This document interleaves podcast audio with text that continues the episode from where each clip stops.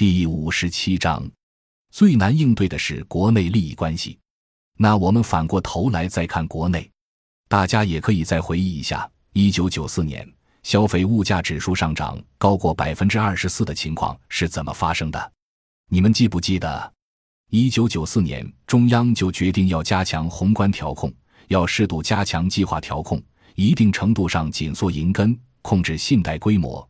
主要是因为一九九二、一九九三。一九九四连续三年经济快速增长，这个时候就已经出现了很多瓶颈制约。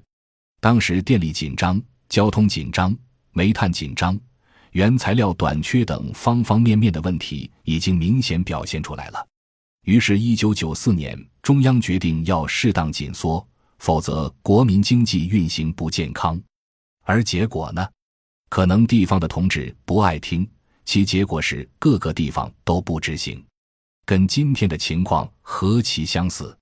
一九九四年，中央也想软着陆、缓刹车，别把整个经济的增长一下打下来。但是那时各地正在大干快上，收不住。结果就是一听中央这方面要刹车，要适度从紧，各地就赶快拼着抢着上，要在被卡住之前抓紧跑几步。这一抓紧可了不得。造成了整个宏观环境更紧张，原材料价格更加上涨，这么一涨就涨出二十四点多的物价指数，明显是通货膨胀，恶性循环肯定发生。其实那个时候你们也看到，与现在一样，也是进口大量增加，银行超发货币，这些事情都与今天非常相似。而那个时候还同样发生了圈地运动。从一九九二年到一九九四年，连续三年，各地政府大规模圈占土地，大办开发区。那几年办了八千多个开发区，我们这次是五千三百零七个。那个时候比这次还要多，因为那次村村都办开发区，也是抢占农民土地，然后开发区从银行套钱，然后政府跟企业分肥。这不过才是十多年前的事情，在座的都应该记得。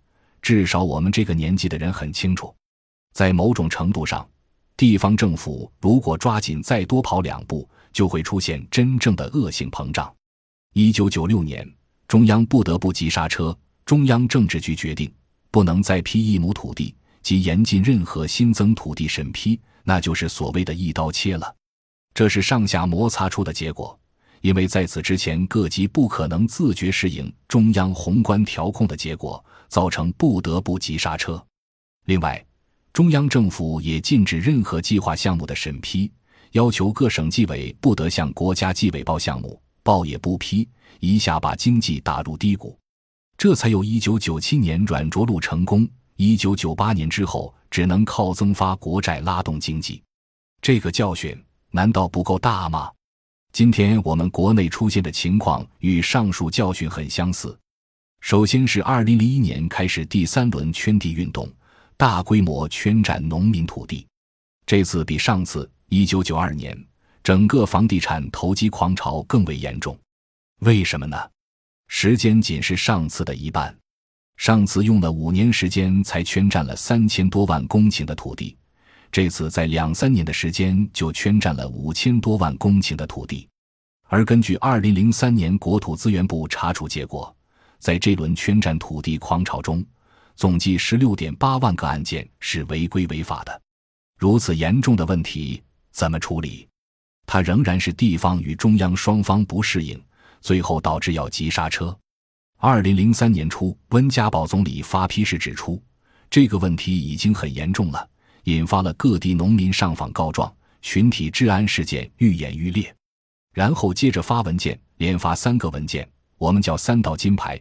说一定要实行最严格的土地审批制，一定要严肃查处各种各样的土地违规案件，一定要严厉惩处在土地征占过程中有贪污腐败行为的干部。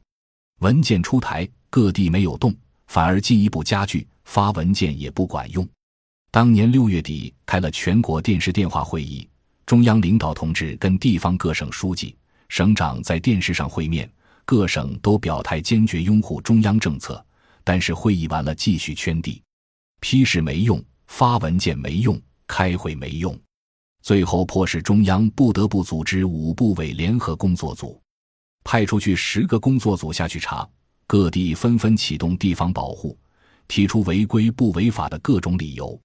十个工作组下去查了一圈，最后只撤销了一个人的职务。这难道就是中央派出十个工作组查处的结果吗？二零零三年十月十五日，领导同志听汇报，非常不满，要求进一步调查研究，组织专家座谈，要出台治本之策。当年十一月初，国土资源部组织专家组开会，四个人参加，我是其中之一。我说，既然是中央要求拿出治本之策，请允许我说句老实话，这是政治问题。中央行政能力弱化，到下面执行不了，不是要跟中央保持高度政治一致吗？不是要维持安定团结大局吗？土地征战引发了大量上访告状恶性事件，这难道不是政治问题吗？政治问题要用政治手段处理，于是就提出不拿掉一两个高官，这问题解决不了；治土地违规案不拿下高官就解决不了。上一次是一九九六年中央严令，哪怕任何一亩地都不许批了。这次呢，说是任何开发区都不得再批，哪怕承担代价。但是这钱就砸进去了。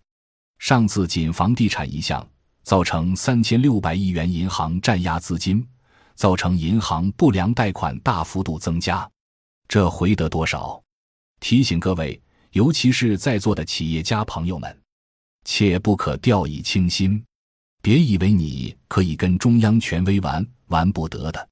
真逼到那个份上怎么办？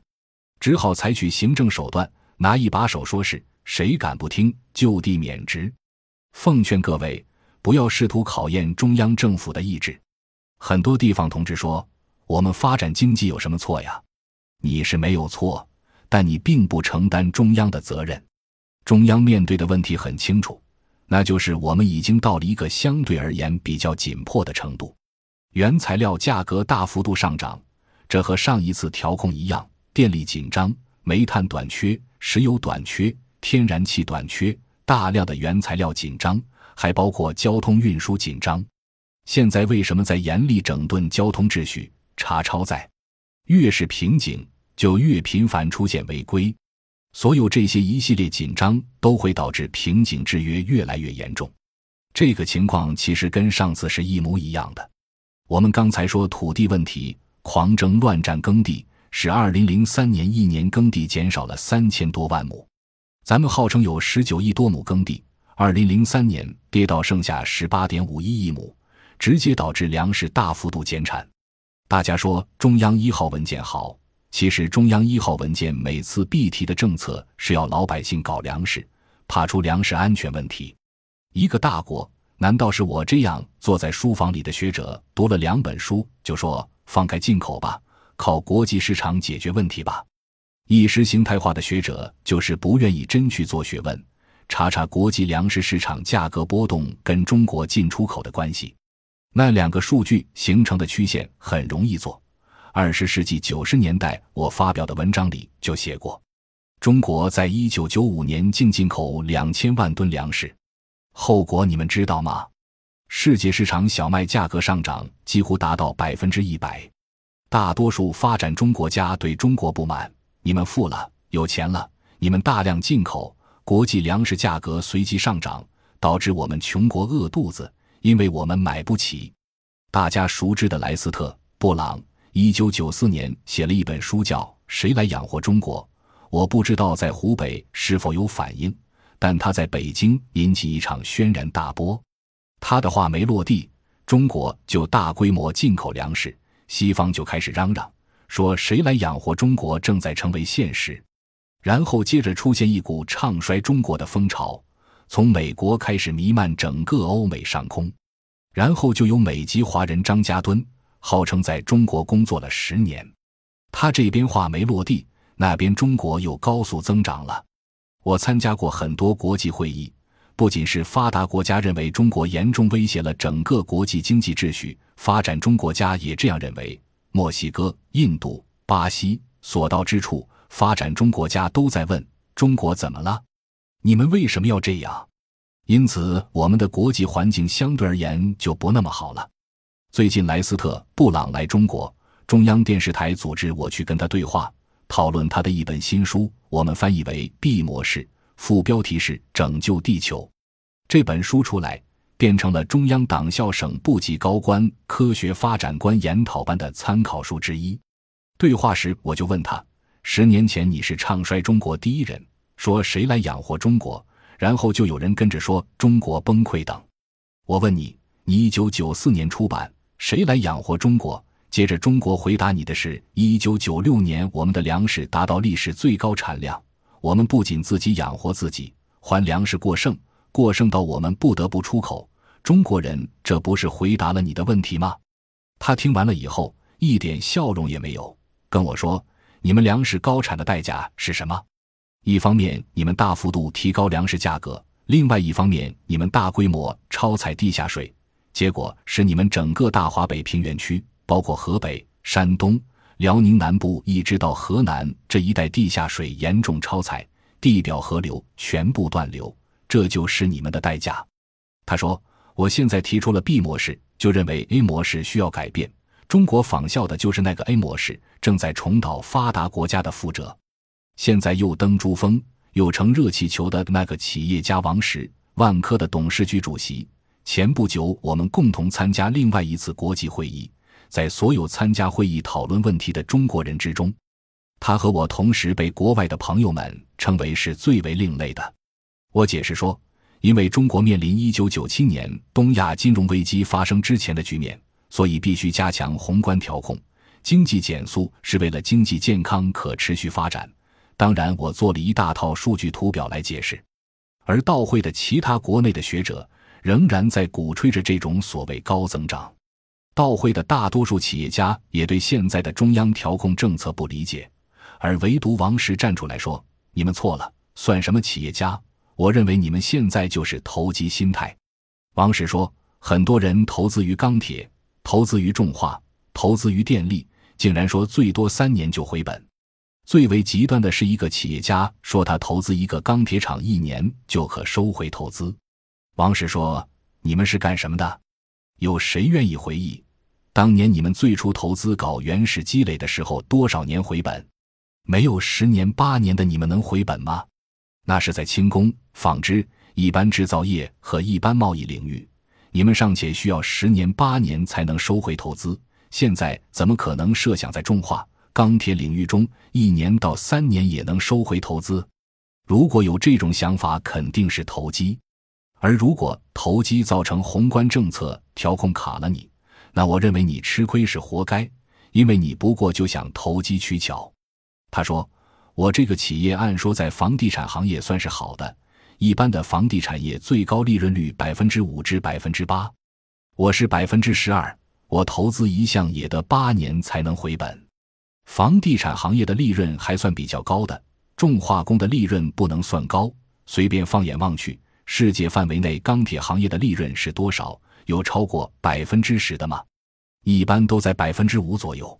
如果你想一年回本，那你一年是百分之一百的利润，怎么可能呢？只有投机才能这样，对不对？只有牛市你才能挣钱，所以永远爱说是牛市，不愿意说熊市。这一点我理解，但是我们看看宏观形势到底怎么回事。所以会议结束，被人们包围的还是王石。这话如果是我说的话，你们肯定会意见很大。王石毕竟是你们的同行嘛，可能意见小一点。感谢您的收听，本集已经播讲完毕。喜欢请订阅专辑，关注主播主页，更多精彩内容等着你。